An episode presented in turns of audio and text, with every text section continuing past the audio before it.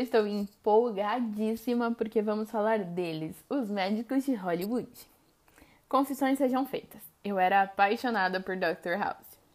Só casos malucos que despertam a famosa curiosidade para saber se aquilo é realmente possível.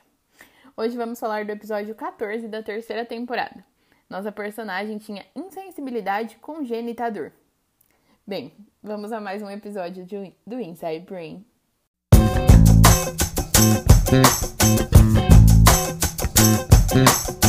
Quem aqui não queria parar de sentir dor? Dica da tia: ninguém. São as, dores que nos mostram que algo está errado com o nosso corpo, e não senti-las pode dar um problemão, real oficial. Nesse episódio de House, uma paciente, a Hannah, dá entrada no hospital após um acidente de carro. O problema é que ela tem uma síndrome super rara, que faz com que ela não sinta dor. Durante os exames, a personagem começa a ter uma alta febre, delírios e piora rapidamente. A síndrome só dificulta o diagnóstico, porque ela não consegue falar onde está doendo.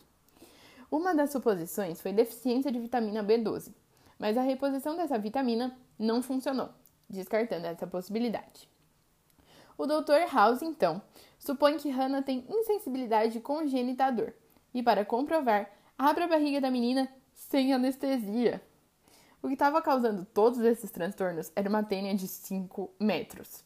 Por não sentir dor, a menina não tinha sintomas da verminose. Nesse episódio, a gente vai focar na síndrome, beleza?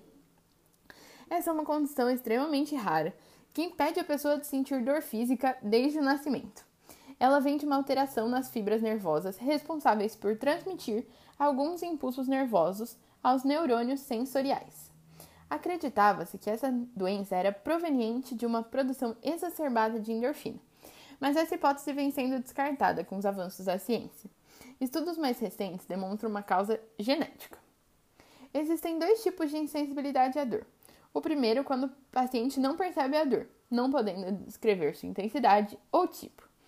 O segundo é quando o paciente não produz uma resposta adequada, não reagindo e nem recuando quando expostos ao agente causador da dor.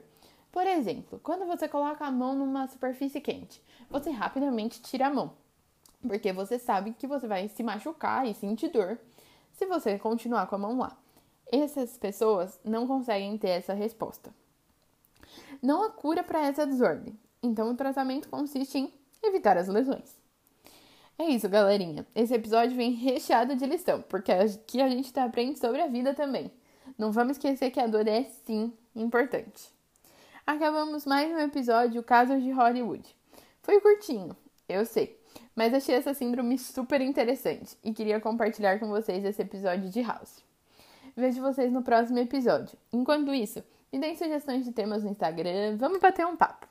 Espero vocês. Beijos!